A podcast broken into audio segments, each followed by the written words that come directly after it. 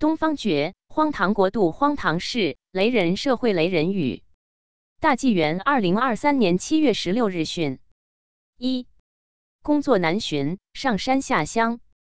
大陆今年有破纪录的一千一百六十万名毕业生，将对就业市场构成更大压力。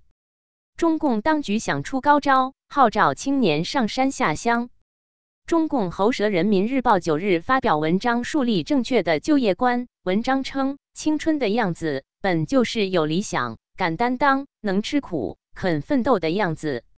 年轻人应该在乡村振兴、绿色发展、社会服务、为国戍边等各领域各方面工作中争当排头兵和生力军，到祖国和人民最需要的地方去。网民留言直指高官。自己的孩子养尊处优，号召韭菜的孩子吃苦耐劳，领导子女也要以身作则。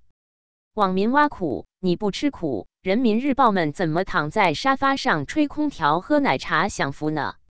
有的反潮表示：我自愿去中国石油、中国石化、中国烟草、中国电网发光发热。有网民留言建议少走四年弯路，直接去农村种田给地嘛。还是农业也企业化，总得有人发工资吧？到需要的地方去，到艰苦的地方去，那我们房贷谁还？三十年房贷，我们岂不成老赖了？送自己的子女出国留学，却让别人的子女回村种地，真有你的！如果是农学毕业的学生也罢了，毕竟专业对口；如果是其他的专业去农村就业，心理落差如何平衡？工作难找莫悲伤，就业问题勿着忙。党已给你们指明了方向，那里大有作为，可发热发光。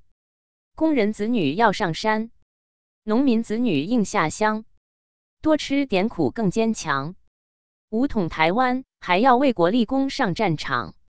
权贵子女任赴美，富豪子女可留洋。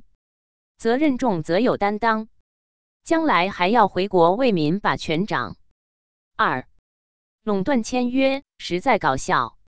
中汽协六日要求特斯拉等十六家车企联合签署不降价承诺书，然而仅两天就反转，删除了首条条款，不以非正常价格扰乱市场公平竞争，因为其有违反垄断法精神。外界认为这份承诺书是中共官方将对电动车价格战出手管制。组织订立攻守联盟，不降价。签署承诺书的企业拥有汽车市场的百分之九十的销量。网友热议：笑死！昨天十八路诸侯盟誓讨董，今天一纸声明作鸟兽散。看来睡了一晚上，中汽协终于想起来还有反垄断法这个东西了。昨天我想了半天，这不就是公开联合垄断吗？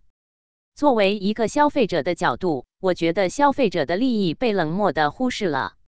汽车这样的工业品早已完全竞争市场化的结果就是优胜劣汰，而且有利于消费者。降价对消费者有好处，对行业发展也有好处，逼迫优秀的企业降本增效，淘汰那些落后企业，最终强者恒强，才能在国际市场和对手掰手腕。实在搞笑，中汽协。联合垄断搞承诺，攻守联盟不降价，网民调侃惹效果，优胜劣汰市场化，公平竞争看价格，不管不闻消费者，民众利益被冷漠。三，三十五岁被拒住店。近日，网上爆出北京多家青旅拒绝接待三十五岁以上的中年人，引发广泛关注。有媒体记者联系了北京多家青旅，发现年龄限制较为常见，也无什么正当理由。网友言：“三十五真难，不仅被公司嫌弃，还要被旅店嫌弃。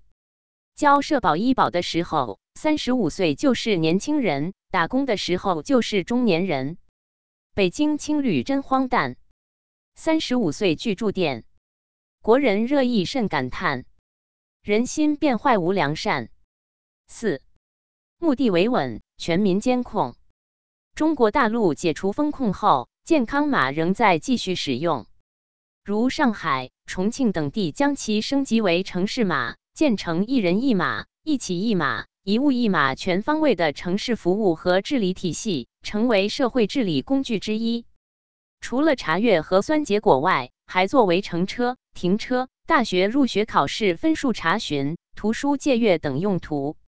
它符合中共专制政府强化对人民控制的思路，是中共利用高科技打造出的最快捷省事的限制人身自由的方式，是新的维稳模式。网友留言道：“大数据时代，因一人一码，企业可以查出应聘者身份，银行可以查到客户端活动情况，医院可以查到患者的就诊记录及家庭财务状况。网民担心城市码被不法之徒利用，公民隐私会受到侵害，还会蒙受经济损失。健康码升级，城市一码通，如带电子料，自由难以行。目的为维稳。”全民被监控，再无隐私权，罪恶是协共。五、收割韭菜，天价罚款。浙江台州市仙居县一位家庭经济十分困难的残疾农民殷义红，因在端午节宰杀了一头自养猪，猪肉食用后剩余部分出售获利七百元，遭当局罚款五万元，并当场扣押剩余的三十多公斤猪肉，引发大陆网民怒潮。后经提供司法援助，减为罚款五千元。近年来，大陆对底层民众的天价罚款事件层出不穷。黑龙江大庆市一商户因为进价一二元蛋土豆卖了两元，被市场监管局处罚三十万元。陕西榆林一家蔬菜粮油店购进七斤芹菜，其中两斤被市场监管局提取检验，剩下五斤以每斤四元卖出。被罚款六六万元。河南洛阳一老人卖菜获利二十一元，被罚十一万元。福建闽后一老农销售芹菜获利十四元，被罚五万元，因未及时缴纳被追罚五万元。陕西铜川一间饼店购进一瓶单价五元的芥末油，因未标注生产日期，被罚款五千元。专制腐败，财政困难，收割韭菜，天价罚款。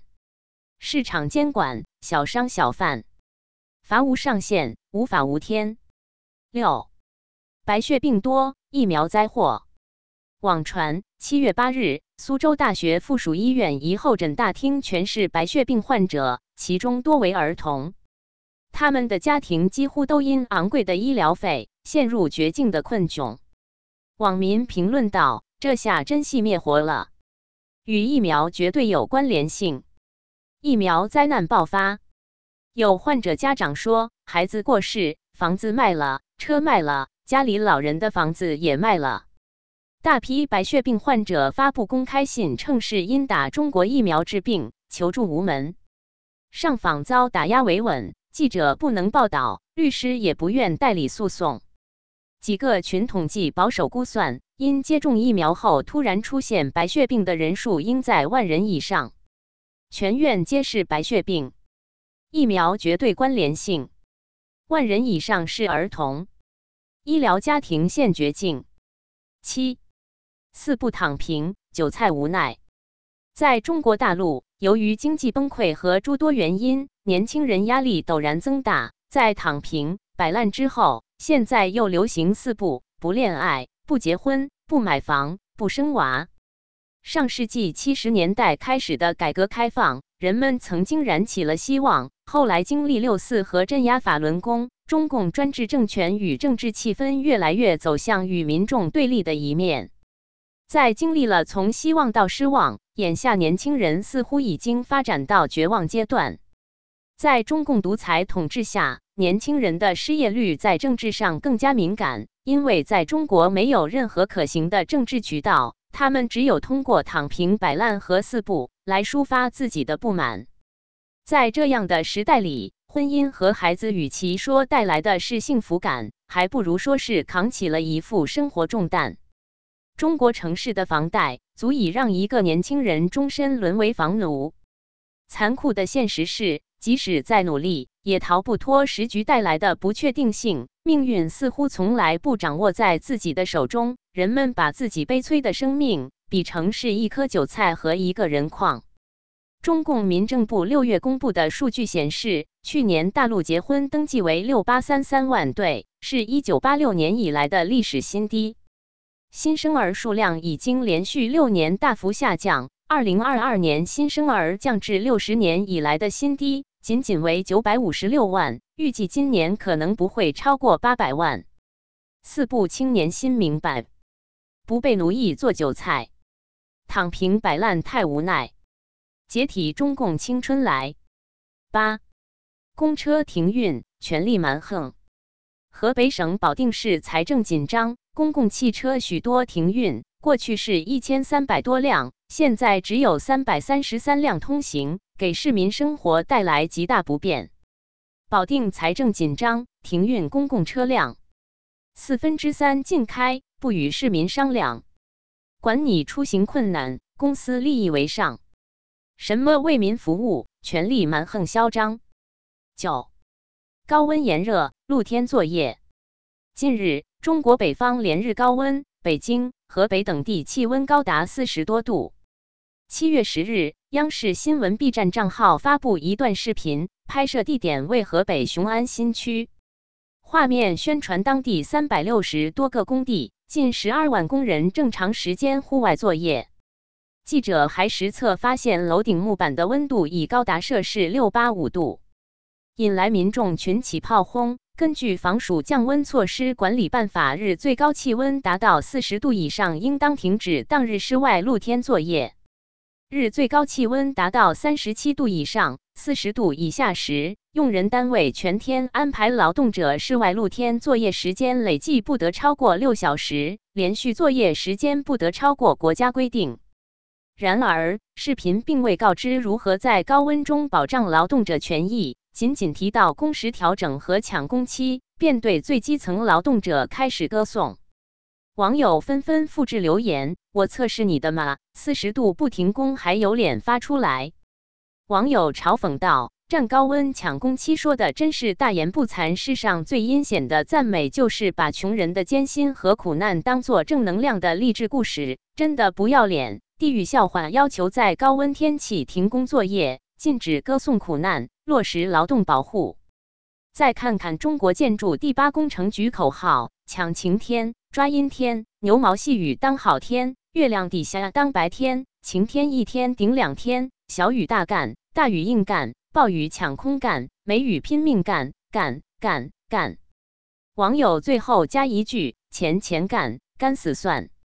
烈日炎炎高温天，头顶烈日汗满面，谁知建筑工人苦，党媒却在送苦难。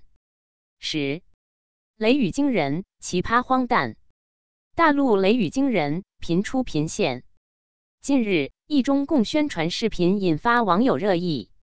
视频中，一位名叫杨前平、海南省学习强国所谓先进学习个人的女子声称自己怀孕时看学习强国，结果宝宝胎动特别大，引发网友嘲讽：“宝宝胎动特别大，有没有可能是在说你别看那些乱七八糟的东西了？”咱就是说，有没有一种可能，他挺反感，主要是恶心的受不了。这娃好可怜，看把宝宝吓得胎儿惊恐，我不要生在这里。北师大教授胡必亮又频出奇葩言论，他公开呼吁中国女生就应该多和黑人交往，和黑人结婚，其原因就是延续中国和第三世界，特别是非洲兄弟的友好情谊。推带“一带一路”战略在非洲地区的落地。此话一出，千万网友纷纷表示：“你怎么不把自己的女儿嫁给非洲人呢？那就请你的女儿、孙女儿、家里的女亲戚、侄女儿这些去充当中非友好的使者吧。”然而，面对这样的质疑，胡教授依然坚持自己的观点。好嘛，胡教授果然是站在国家民族的利益，甘愿背负骂名。更有甚者，科比和作修最为媚权不要脸。他在量子力学的有关论文中声称，此量子力学论证了江泽民的三个代表。他的所谓最重要的成果，并因此获得中科院院士和政协委员的荣誉称号的是他的所谓层子模型理论。该理论提出的物质结构五子即无产阶级子、前子、及前进子、毛子及毛泽东子的层子模型，竟然因此获得国家自然科学大奖。如此媚权拍马吹捧，引来大陆一片嘲讽和骂声。知道有不要脸的，不知道有这么不要脸的。前有郭沫若，后有何作修，古来媚权者，不缺后来人。一直记得他和司马南一起频频亮相无耻的御用学者，真牛！马屁拍到这份上，是政治还是科学？以政治滥造科学，还有比这更荒谬可耻的吗？小丑上蹿下跳，恶报必定来到。雷雨惊人奇葩言，疯癫吹捧太荒诞，养女学习胎动大，不使宝宝恶心烦。教授建议大陆女嫁人要嫁非洲男，科痞无耻最媚权，网民嘲讽骂翻天。责任编辑高毅。